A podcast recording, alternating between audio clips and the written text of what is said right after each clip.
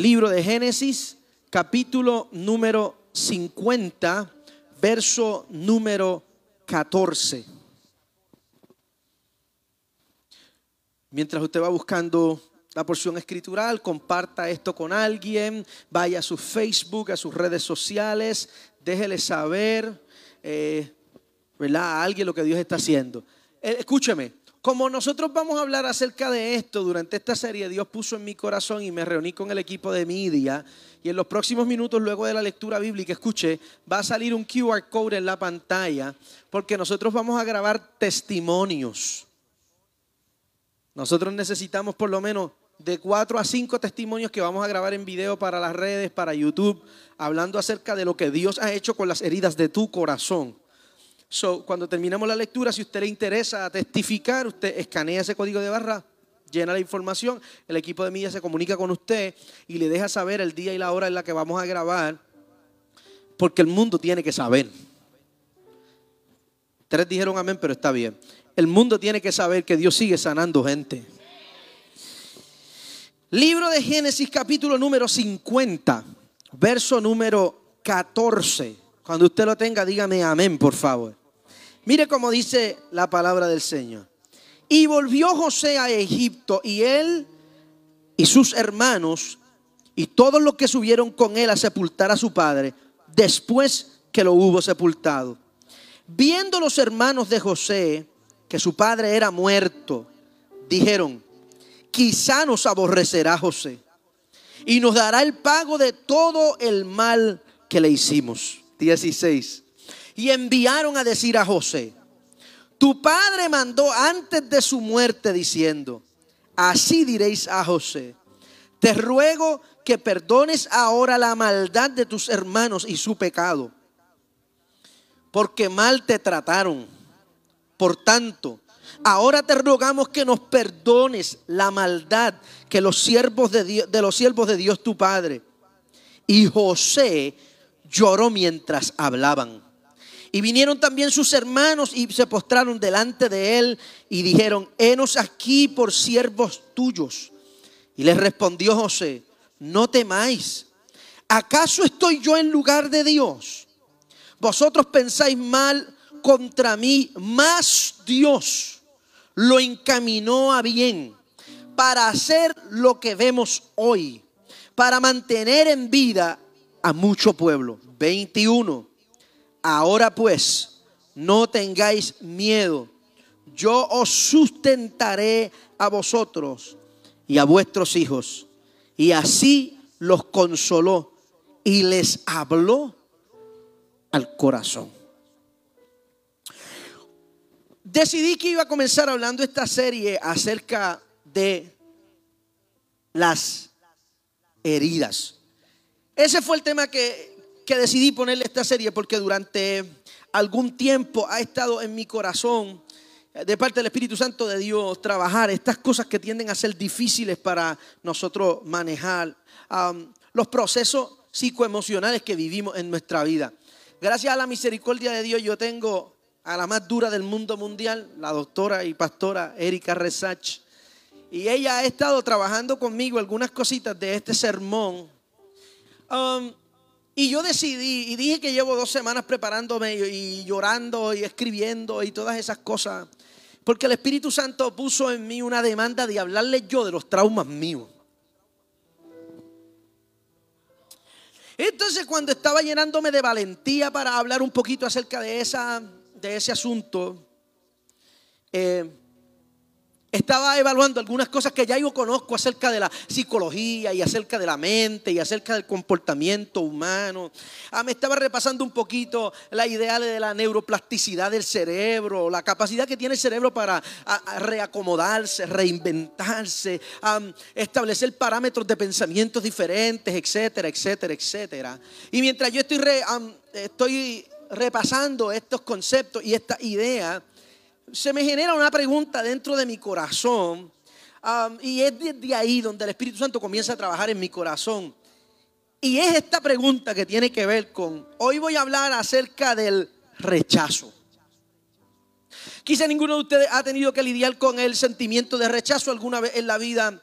Um, pero si yo soy más honesto de lo que quisiera hacer esta noche, yo estoy aquí y voy a hablar de esto por obediencia a Dios y no porque es cómodo ni porque quiero hacerlo hoy.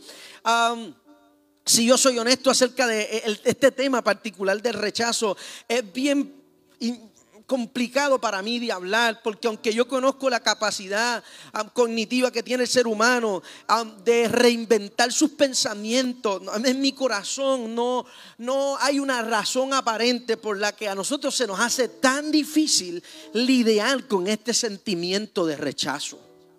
¿Y cómo se nos hace tan difícil lidiar con esto, con las secuelas de un proceso emocional donde nosotros nos sentimos desplazados emocionalmente, donde sentimos que no se nos ha dado espacio, donde sentimos que no se nos ha dado, no se nos ha dado un lugar, donde sentimos que no se nos ha dado una oportunidad? Y el resultado de esta, están aquí se fueron en descaso. El resultado de estos sentimientos y la manera en la que nosotros interpretamos estos sentimientos de rechazo en la mayoría ah, de nosotros produce traumas. Y esos traumas son esas huellas, ese choque, esa impresión que genera en el corazón de nosotros estos eventos dentro de nuestra vida, estos eh, acontecimientos negativos que dejan una huella, estas cosas que te cambian. Hablaba con alguien en estos días y le decía que hay una gran diferencia entre las cosas que te cambian y las cosas que te influencian. Y aunque si somos honestos, hay algunos de nosotros que hemos eh, entrado en un proceso de sanidad y de recuperación a nivel espiritual y a nivel emocional, pero indiscutiblemente hay cosas que aunque no nos influencian, nos cambiaron para siempre.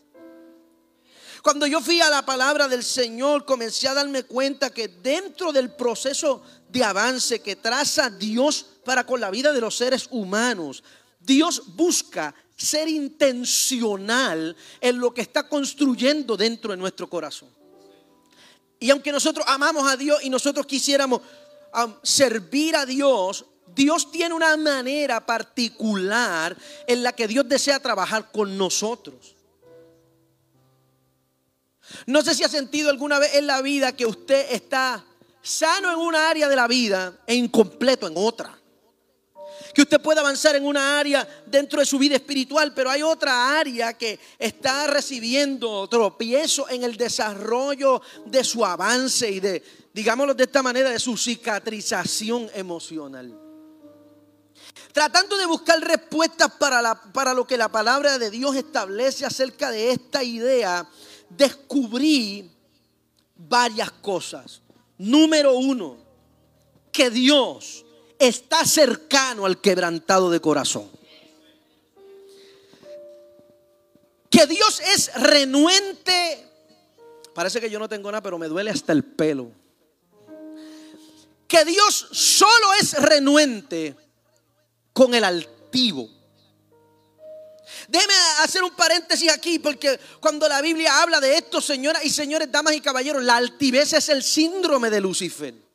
Esa idea de yo puedo ocupar ese lugar, esa idea de yo soy el que tiene el, esta arrogancia y altivez, la prepotencia de no permitirse dejar a Dios ser Dios y permitir a Dios meterle las manos en los procesos difíciles de nuestra vida. Quizá usted no estaba en la reunión de los equipos, pero en la reunión de los equipos yo dije esto y lo voy a repetir hoy. Si Dios no brega con el altivo de corazón, José Pedraza en esta iglesia tampoco va a bregar con los altivos de corazón.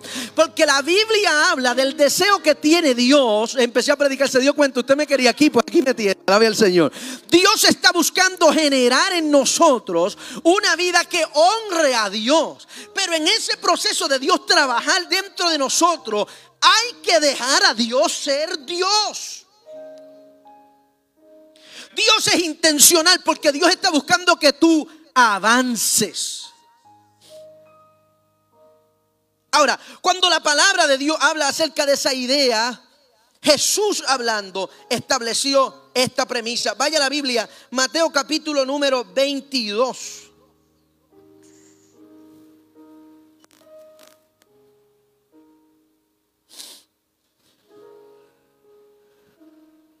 Libro de Mateo.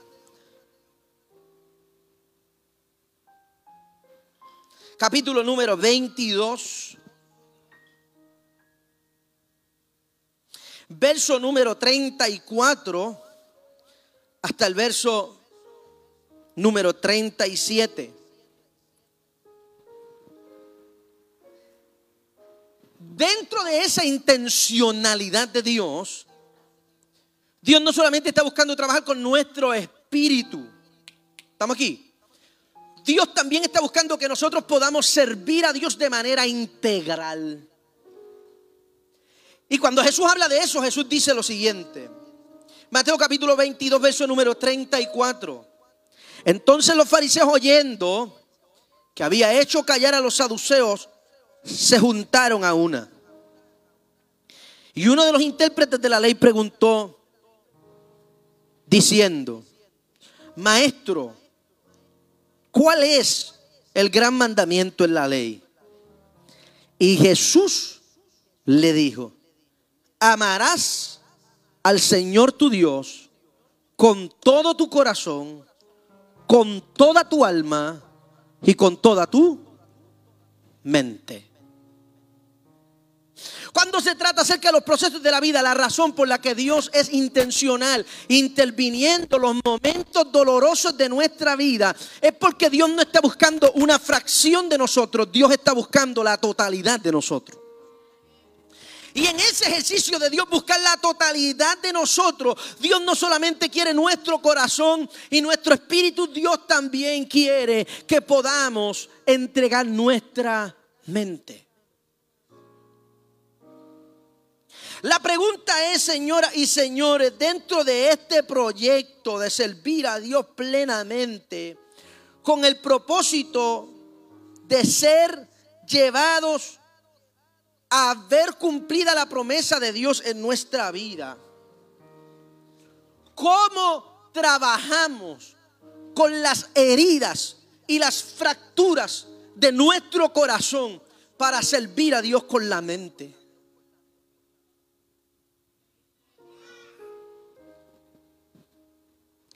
En algún momento de mi vida yo descubrí que servir a Dios con mi corazón no era complicado. Que servir a Dios con mi alma no era complicado. Pero servir a Dios con mi mente, que se había convertido en el campo de batalla de mi vida.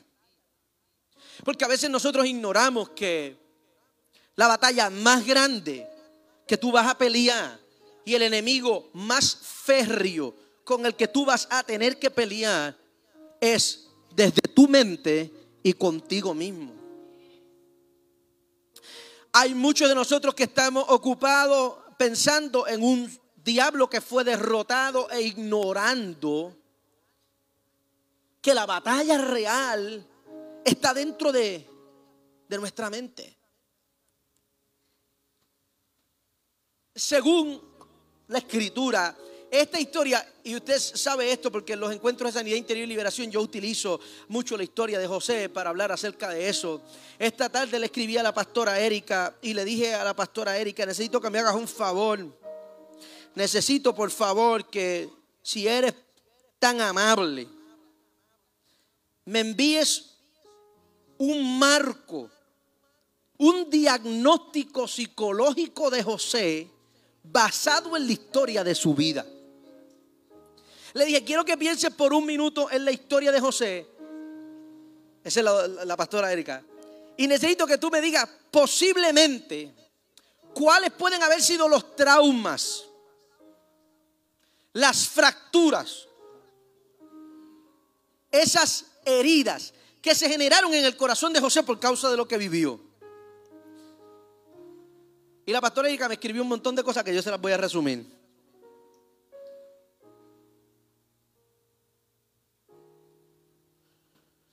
Número uno, trastorno de ansiedad por separación del núcleo familiar. Número dos, narcisismo.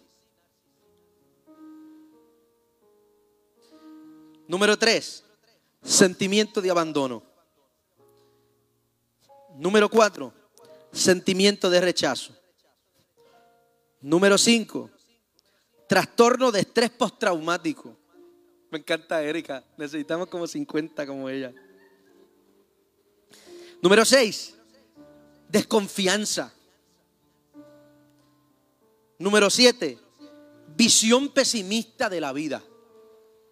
La razón por la que yo decidí hablar de José hoy es porque debido a nuestra percepción religiosa de la Biblia y nuestra idea de victoria de la Biblia, a nosotros se nos olvida el mientras tanto de la Biblia.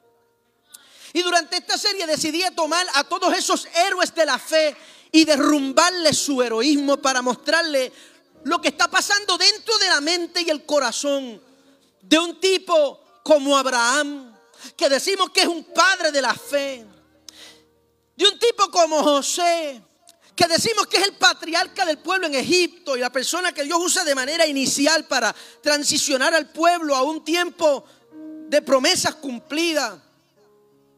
Pero el factor común denominador dentro de las historias de nuestros héroes de fe, señoras y señores, damas y caballeros, es que estos héroes están heridos. Estos héroes están rotos por la vida. ¿Puedo? Me voy a tirar de aquí, me voy a tirar de aquí. La inmensa mayoría de nosotros tiene un sentido. Alguien que me baje eso por de ahí, por favor. La inmensa mayoría de nosotros tenemos una idea de que Dios nos va a usar y Dios va a trabajar con nosotros desde el lugar de nuestra recuperación. Hay algunos de ustedes que no se han dado oportunidad para ser usados por Dios porque tú crees que Dios te necesita completo y Dios te necesita sano y Dios necesita que tú te olvides. Pero yo vine a hablarle a alguien esta noche y a decirle, Dios está dispuesto a tomarte con las heridas que tú tienes. Dios está dispuesto a tomarte con el quebrantamiento de tu vida, con los traumas que tú no has podido manejar todavía, con esas fracturas emocionales que tú no puedes manejar solo, que se te hace difícil admitir que te duele todavía porque la gente no entiende, pero ¿cómo es posible que en cinco años tú no te has sanado todavía? Pero muchacha, suelta eso si ya ha pasado el tiempo. Pero olvídate de eso y sigue caminando. Yo vine a hablarle a alguien que Dios vino a interceptarlo en el proceso de su quebrantamiento. Alguien debería darle gloria a Dios por eso. Porque hoy yo puedo mirar hacia atrás y darle gloria a Dios porque yo no puedo presumir de que Dios estaba mirando algo bueno en mí. Dios tomó algo roto. Dios tomó algo hecho pedazo. Ve que yo tengo que predicar Dios tiene que tomar algo roto, algo quebrantado, porque la manera en la que Dios se lleva gloria es cuando hay algo roto y es reconstruido por la mano poderosa de Dios.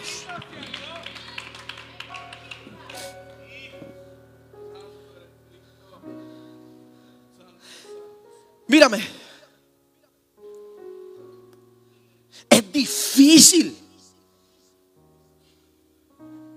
Y a veces lo decimos de manera religiosa. Que Dios no necesita ver nada bueno en mí. Pero inconscientemente yo no me doy la oportunidad de ser útil en las manos de Dios. Porque yo creo que estoy demasiado quebrantado para ser usado por Dios.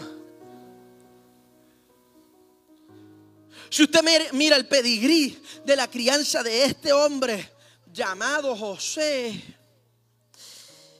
es bastante particular. Y es bastante particular por quien es José.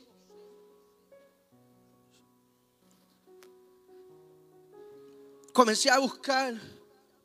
Escúchese esto para que usted sea, para que usted despierte del sueño en el que está. Estaba leyendo un estudio dado por un neuropsiquiatra llamado Len Lantz en los Estados Unidos para la Universidad de Harvard para el seminario.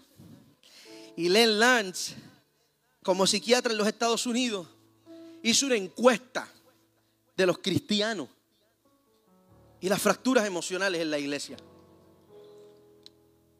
Y Len Lance descubrió que solo en los Estados Unidos 7.3 millones de creyentes están diagnosticados clínicamente con depresión.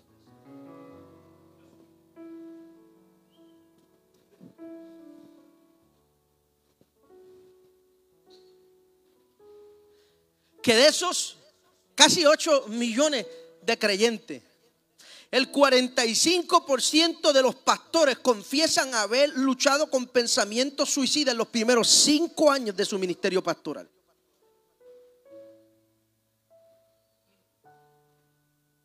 Están aquí, se fueron en descanso.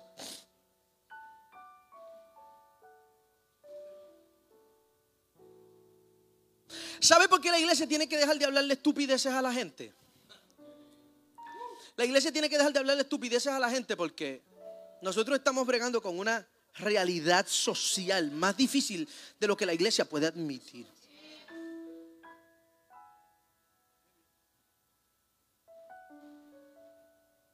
By the way, estos casi 8 millones de creyentes no son encuestas actualizadas después de la pandemia, son prepandémicas. Aló, aló, aló, aló, aló, aló. ¿Por qué vine a hablar acerca de las heridas del corazón? Porque todos aquí tenemos áreas de nuestra vida donde estamos lidiando con heridas adentro. Y si somos honestos, hay algunas de esas heridas que han cicatrizado por fuera y siguen abiertas por dentro. Y tenemos problemas acercándonos a Dios con esa herida porque nos demonizaron el corazón lastimado.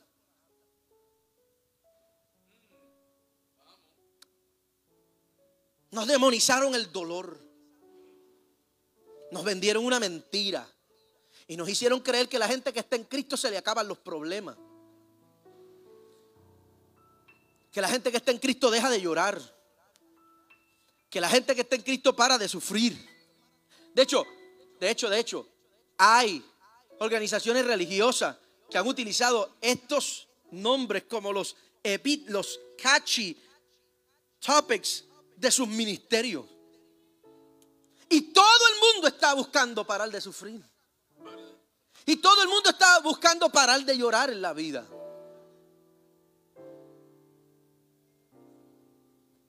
Si va la historia de José, esto está brutal. Porque esta historia de José, usted la conoce, es el hijo favorito de la esposa favorita de un hombre. que, míreme, que por causa del privilegio de su crianza, sus propios padres siembran odio en el corazón de sus hermanos.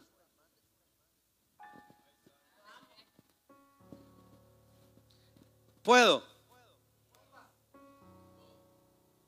Para mí es bien importante que usted entienda que hay una responsabilidad muy seria a la hora de criar gente y levantar gente. ¿Sabe quién es el, causante del rechazo, del bullying y del menosprecio que José está viviendo en su casa? La maldita túnica de su papá.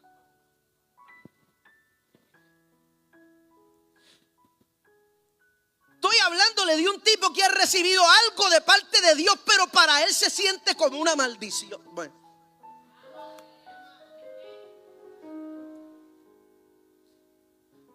Eso es, algo que habla de su destino, algo que habla de su futuro, algo que habla de su propósito, algo que habla de lo que él va a lograr, de lo que él va a alcanzar. Pero, pero, pero, pero, pero, pero dentro de la piel de José, todo ese, reconocimiento y esa fanfarria y esos aplausos, en vez de ayudarlo a sus relaciones interpersonales y a las relaciones que entre sus hermanos, están haciendo que sus propios hermanos le crezca en el corazón una raíz de amargura y un odio. Por causa de la imprudencia de un papá. Acuérdense que estoy psicoanalizando la historia, ¿no? No estoy, no estoy hablando de los aspectos teológicos de eso, estoy hablando de otros aspectos de esta historia. Agarran a José, lo apresan, lo venden, sí o sí lo abandonan.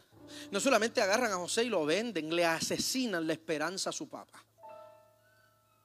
Y le dicen a José, una bestia del campo vino y se lo comió y no quedó nada de él.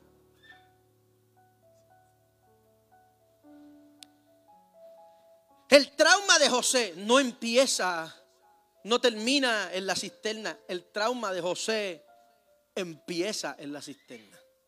Porque ahora llega a Egipto como esclavo tiene un intento de abuso sexual. Sí, puedo.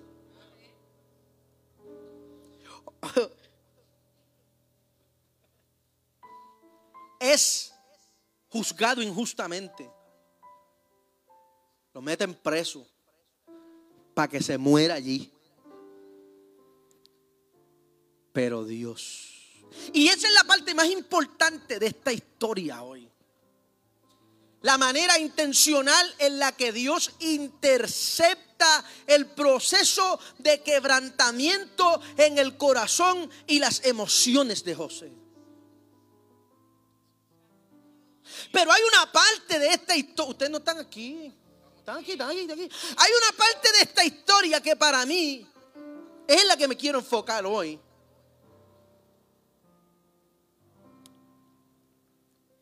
Y es lo que ocurre luego de la sanidad. El tiempo no me va a dar para entrar ahí, pero el capítulo número 42 del libro de Génesis dice que José comenzó a avanzar en Egipto. Y le nacieron dos hijos a José. Y José dijo, el nombre de este primer hijo se va a llamar Efraín, porque Dios me hizo olvidar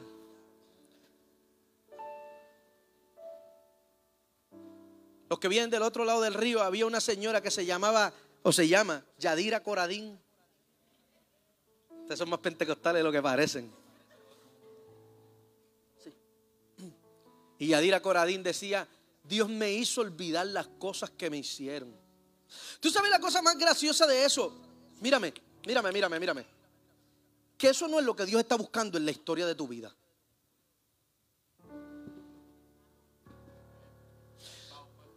Dios no está buscando que tú te olvides. Dios está buscando que tú reinterpretes el proceso de tu vida. Dios lo que está buscando es que tú agarres tu propia historia y entiendas varias cosas. Número uno, tú no puedes cambiar lo que tú viviste, pero tú sí puedes cambiar la manera en la que tú ves lo que tú viviste.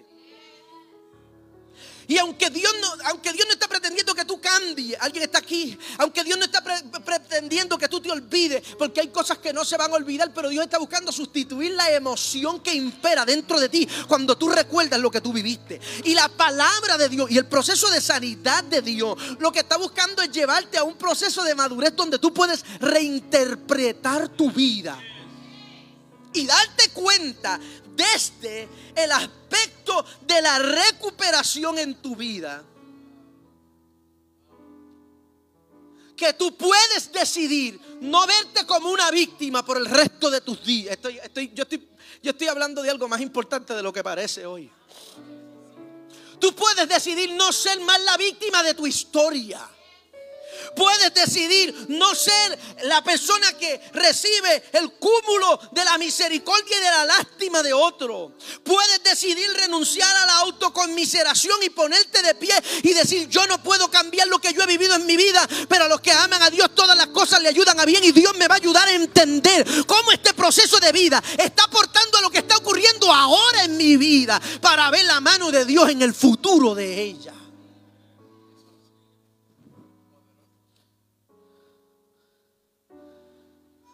Dice la Biblia que como Dios es así, ábreme esto. Como Dios es así, José dice, Dios me hizo olvidar. Después dice, y el nombre de mi segundo hijo va a ser Manasés, porque Dios me hizo prosperar en la tierra de mi aflicción. Mírame, tú sabes, uno de los errores más comunes que nosotros cometemos cuando nosotros autoanalizamos nuestro proceso de sanidad y recuperación, que nosotros asociamos la sanidad con el avance.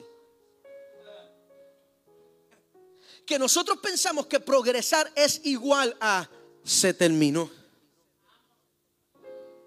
Como José está prosperando, José se cree que ese es el símbolo de su sanidad. Mírame, y José puede estar prosperando porque es un workaholic. Y está buscando canalizar las frustraciones de su trauma con... no, sí, no, sí, sí, sí, sí o no.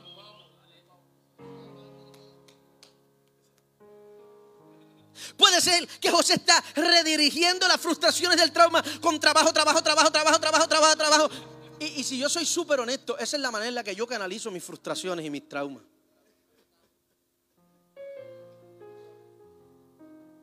¿Puedo abrir mi corazón? ¿Puedo abrir el mío?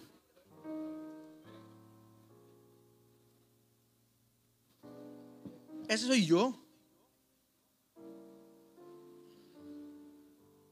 La gente me dice, ¿cómo tú no te cansas? ¿Cómo tú no te explotas? ¿Cómo? No, no, porque es que yo tengo la adrenalina en 4500 porque cuando llegan esos momentos difíciles en mi vida, yo digo, no necesito tiempo de devoción, necesito trabajo, trabajo, trabajo, trabajo. ¿Quién tiene trabajo? Deme el trabajo, yo necesito hacer trabajo. Necesito distraer mi mente, necesito distraer mis expectativas. No, no quiero mirar el día, no quiero mirar el reloj, no quiero mirar que voy a cumplir 31 años, no quiero. Quiero trabajar, trabajar, trabajar, trabajar. Porque yo, yo había proyectado que en mi vida yo a los 31 años iba a vivir esto y yo iba a caminar en este lugar y yo iba a tener esto y yo iba a tener aquello. Y yo no puedo lidiar con el proceso de expectativas irreales acerca de mi propia vida. Porque la mayoría de nosotros, los que hemos sido fracturados por la vida, ignoramos que en, en, en el 80 80% de los casos nosotros estamos desarrollando expectativas irreales porque estamos ignorando el elemento más importante de la ecuación que es la vida misma.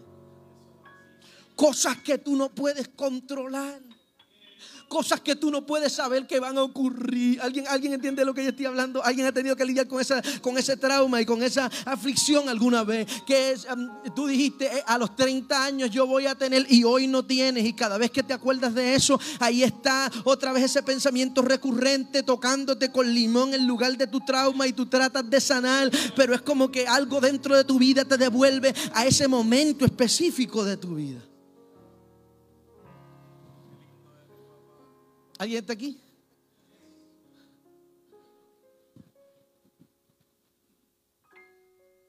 Y como Dios tiene un sentido del humor particular y Dios no quiere que tú te sientas bien, Dios quiere que tú estés bien. Hay momentos donde Dios te va a poner en lugares incómodos en la vida para ir desarrollando una sanidad validada. Una sanidad con frutos. Una sanidad con resultados. Yo creo que yo he hablado mucho de mi proceso de divorcio durante estos cuatro años, pero esta parte que voy a hablar de el after effect de mi proceso de divorcio, yo nunca le he hablado en cuatro años en esta iglesia. Y llevo dos semanas peleando con Dios porque dije, yo no lo voy a decir y tú no me vas a hacer decirlo. Porque por alguna razón nosotros, todos, todos los que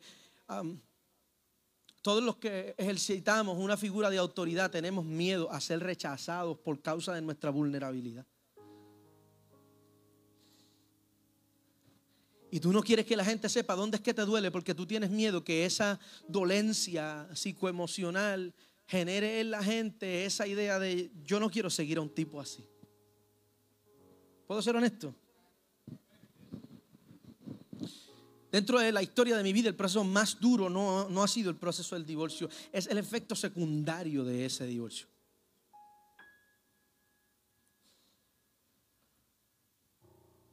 Porque mi corazón interpretó ese proceso de ruptura relacional como el rechazo y el abandono de alguien. desde el 27 de noviembre del 2016, cuando alguien se me va de mi vida, yo no duermo bien. ¿Puedo abrir mi corazón? Yo recuerdo hace un par de años atrás, dentro de esta misma iglesia, que nosotros pasamos por un proceso donde alguien a quien yo amaba, alguien que yo había formado, alguien que yo había ayudado, yo entendía, yo entendí las palabras de esta persona y yo entendí cuando me dijo, pastor, mi tiempo, yo entiendo de parte de Dios que mi tiempo se terminó. Y aunque mi, aunque mi cabeza lo entendía, mi corazón no dejaba de interpretarlo como un abandono. Yo recuerdo ese día, eran como las 8 y 25 de la mañana, había recibido yo un mensaje por WhatsApp y llamé al pastor Benji.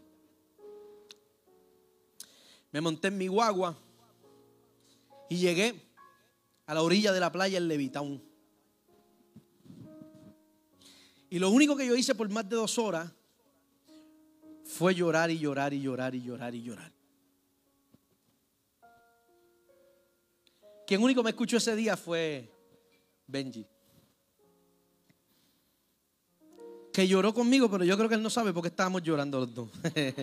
yo, yo, creo que él no tenía ni la más mínima idea de por qué estamos llorando, pero si tú lloras, yo lloro.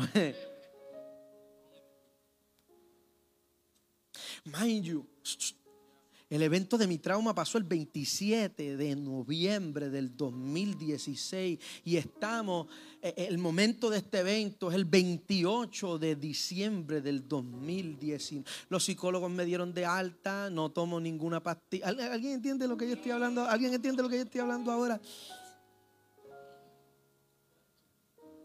Pero esta escena se pareció tan, tenía tantos colores parecidos a la escena de mi trauma que los triggers hicieron todo lo que quisieron con mi corazón y con mi mente. La batalla más grande que yo tuve durante esa temporada fue dentro de mi cabeza porque yo no podía pensar claramente. Porque el enemigo había tomado ventaja de mi trauma y de mi sentimiento de rechazo. Y ahora mi mente me estaba diciendo, tú no eres un buen líder. Y por eso no solamente la, mujer que se casa contigo te quiere dejar y ahora tus líderes te van a dejar. ¿Puedo ser honesto con ustedes?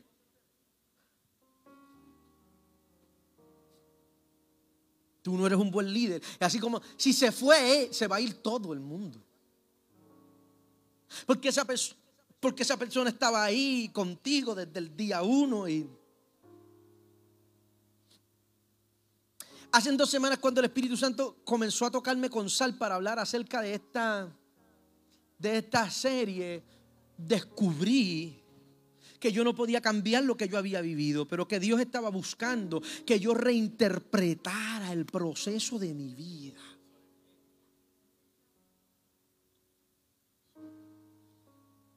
Y que yo pude haber cometido errores en el proceso, pero ¿quién no comete errores? Yo pude haber reaccionado de una manera incorrecta, pero ¿quién no reacciona de una manera incorrecta? Se me, generó, este pensamiento distorsionado, haciéndome pensar que a mí la gente no me amaba en realidad. La gente está aquí porque ellos me necesitan.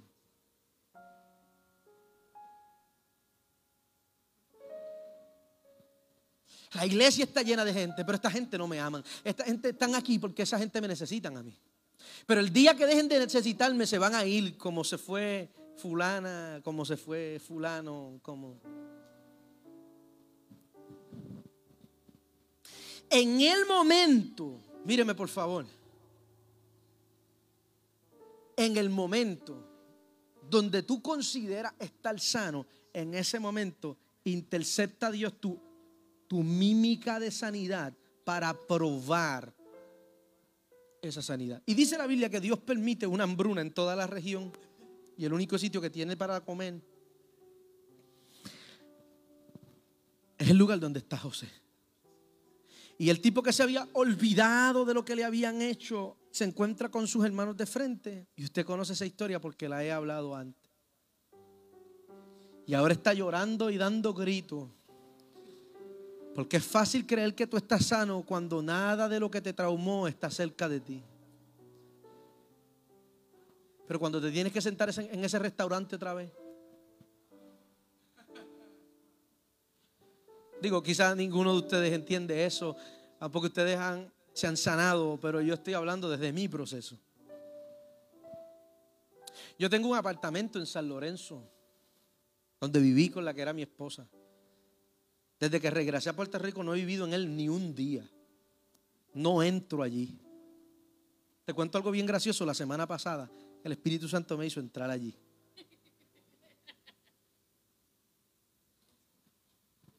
Nunca más quise volver allí. Prefiero pagar una casa que estar en un apartamento que tengo de gratis por no recordar. Porque hay heridas que te dejan una marca.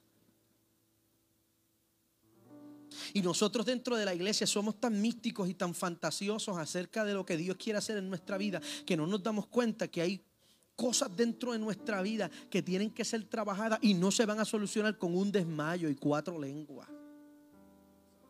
Y no van a tener un buen resultado con una vigilia y siete ayunos. No estoy invalidando las disciplinas espirituales, estoy diciendo que hay procesos en la vida que te marcan para siempre. Este capítulo que yo leí esta noche está brutal. Porque la Biblia dice que se muere el papá de José. Y los hermanos se dicen entre ellos, si papi se murió, ahora sí que José se va a vengar por todo el mal que nosotros lo hicimos. Porque ellos piensan que lo que mantiene a José hablando desde la sanidad y lo, eso que José usó para hospedarlos en Egipto y darles de comida, e, era la frustración del tiempo perdido que José tenía con la figura de su papá, pero ahora el viejo se muere. Y los hermanos van a donde José y como tienen miedo, leyó los, los, versos que yo leí hace unos minutos, tienen terror de que José ahora vengue el mal que ellos le hicieron, le mandan un mensajero a José y le dicen, mira, acuérdate que papi antes de morirse te pidió por favor que tú no nos echaras a la calle. Acuérdate que papi te hizo jurar que tú ibas a cuidar de nosotros. Y me encanta este capítulo número 50 porque este es el momento de manera firme y concluyente en el que José sienta una base especial para reinterpretar su trauma. ¿Están aquí o no? Porque dice la Biblia que cuando que cuando esta gente manda un mensajero, le dicen a José, te rogamos que nos perdone. Según los historiadores han pasado 35 años. Yo lo digo todo el tiempo aquí, pero las cosas que no se resuelven se repiten. El tiempo no sana a nadie. Salga de esas mentiras y de esas falacias. Es bien importante que usted entre en un proceso intencional donde usted le permita a Dios que sane sus heridas porque la gente rota rompe gente. Y nada te va bien y nadie quiere trabajar contigo y nadie quiere servir contigo. Y, ese, el resultado de eso no es otra cosa que no sea la evidencia de que tú estás roto y no te estás dando cuenta que estás sangrando encima de todos. Hay momentos en la vida donde uno que tiene que ser intencional con el proceso de avance y de maduración en, en la vida de uno mismo. Y la Biblia dice que José toma un tiempo aquí. Los hermanos están tan asustados y tan preocupados por José que le dicen a José, mira, si quieres, haznos tus esclavos, pero no nos saques de Egipto porque ahora que papi murió, no tenemos a dónde ir. Y José le respondió. Y este es el punto número uno del proceso de la reinterpretación del trauma, del rechazo de José. José lo primero que le dice a sus hermanos es, no tengan miedo por una venganza de mi parte.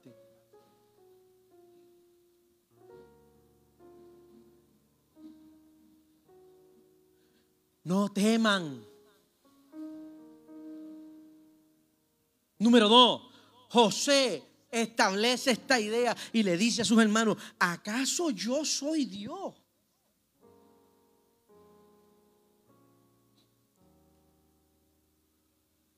José está consciente de que quien puede defender su causa es Dios. A nosotros nos encanta la victimización. A nosotros nos encanta solamente contar las historias donde hemos sido víctimas y se nos olvida contar las historias donde los que hemos hecho daño hemos sido nosotros. Mírame, y todos tenemos esas historias. Hay unas historias donde a mí me hicieron daño y me rompieron, consciente o inconscientemente, queriendo o sin querer. Eh, pero hay otras historias que el que hizo daño fui yo. Número uno, José decide derramar gracia sobre sus enemigos, diciéndole no tengan miedo por una venganza de mi parte. Hay que ser bien caripelado para querer la gracia de Dios y no querer darla para adelante.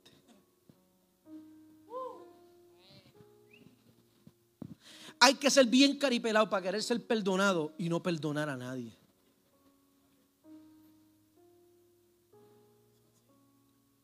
Mírame, todos los argumentos que buscan validar la razón por la que tú perdonas habla del estado de tu corazón y de la poca entrada que le has dejado a Dios en tu corazón para que trabaje con lo que está ocurriendo dentro de ti.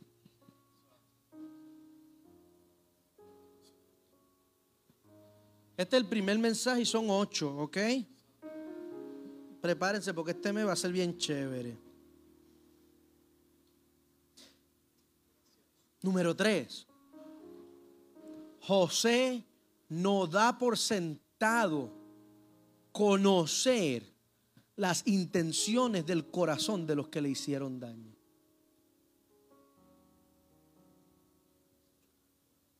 José dice, ustedes planificaron hacerme mal. José no dice, ustedes son unos desgraciados que le hacen mal a la gente. Y como ustedes son gente mala, por eso es que ustedes me hicieron daño a mí. No, no, no, no. José dice, ustedes planificaron hacerme mal. Mírame, siempre va a ser un error tratar de tú establecer en tu cabeza cuáles son las intenciones del corazón de la gente. Quien único conoce las intenciones del corazón de la gente es Dios. Y tú siempre vas a cometer un error de juicio cuando tú pones en tela de juicio las intenciones del corazón de la gente. Y por otro lado, no vas a cometer un error cuando tú derramas gracia sobre gracia sobre las personas que te han hecho daño. En el capítulo de Mateo que dejé atrás hace unos minutos, Jesús no continúa diciendo, Jesús no solamente dice, amarás al Señor con toda tu mente, con toda tu alma. Jesús termina hablando del prójimo y de los enemigos.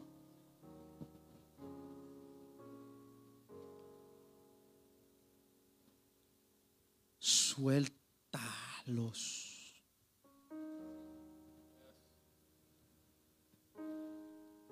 Tú quieres que Dios te sane y Dios quiere que tú quieres que Dios haga cosas contigo, pero tú tienes gente presa en el alma tuya y les botaste la llave. Hablaba con alguien estos días que me decía, es que tú no sabes el daño que me hicieron. Yo no tengo idea, lo puedo entender. Y tú no sabes todo lo que Dios ha hecho conmigo durante este proceso. Y yo le decía a esta persona, pues tú tienes que entender que quizás Dios también está haciendo algo con la persona que te hizo daño. No, no, esa persona es así. Mírame, tú eras culpable también.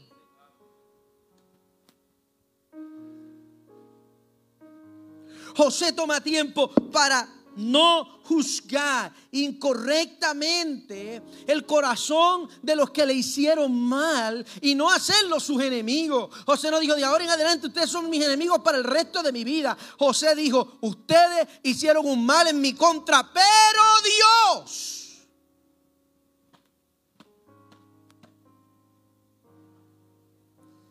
Y ese es el proceso final de la reinterpretación del rechazo sobre la vida de José, que a mí me sacudió el sistema. José dice, esto estaba intencionado para destruirme, pero Dios lo tornó para mi bien.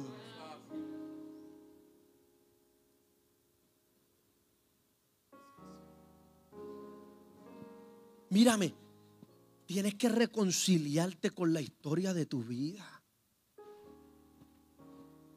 Hay momentos, eventos, circunstancias y personas que es incómodo reconciliarnos con ellas, pero todo eso tenía que estar en la ecuación de tu vida para que el resultado de esa vida te trajera a donde estás tú ahora.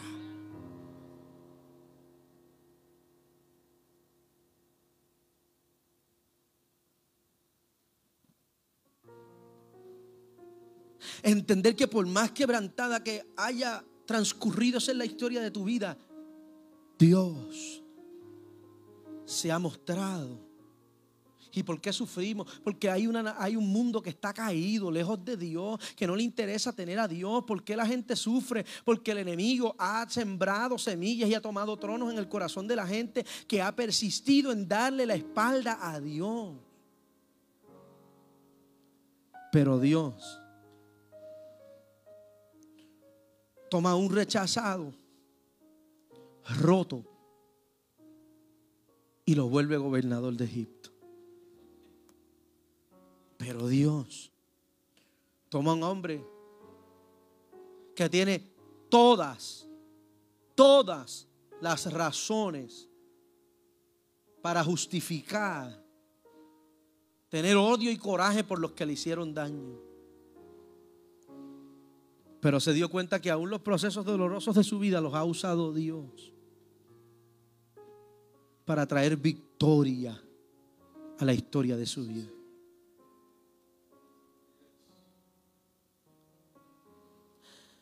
Hay algunos de ustedes que aman mucho al Señor. Y están aquí porque están intentando entrar en un proceso de recuperación y de sanidad.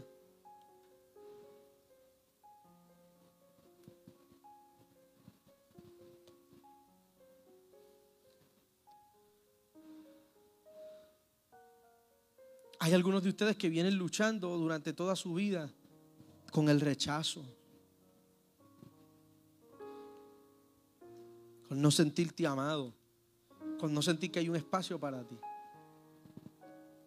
Quizá como José, hubo favoritismo en tu casa y tú sentías cómo amaban más a tus hermanos que a ti. Y aquí tú estás tratando de servir a Dios, pero luchando con ese sentimiento de rechazo todo el tiempo. Quizá tú eres uno de esos que estaba religiosamente bien y cometió un fracaso y cayó. Y así como el sistema religioso desde tiempos de Jesús te apedrearon, te mataron, te dejaron por muerto. Tipológicamente hablando. ¿Sí? Y porque fracasaste, porque caíste, porque pecaste, porque, porque no cumpliste con las reglas, pues ya, ya tú no sirves en esto. Y ahí estás luchando, estás tratando de servir a Dios y tratando de entregar tu corazón y, tratando de entregar todo lo que tienes, pero ahí estás tú luchando con ese sentimiento de, de rechazo. Y por causa del sistema religioso te cuesta acercarte a Dios porque has llegado a pensar que Dios también te va a rechazar.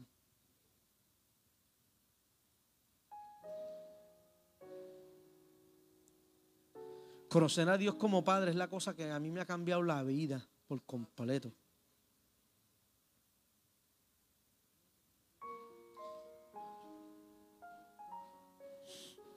Y me ha costado muchos años salir de ese sentimiento de abandono que se me desprende por las decisiones particulares de las que yo no soy responsable.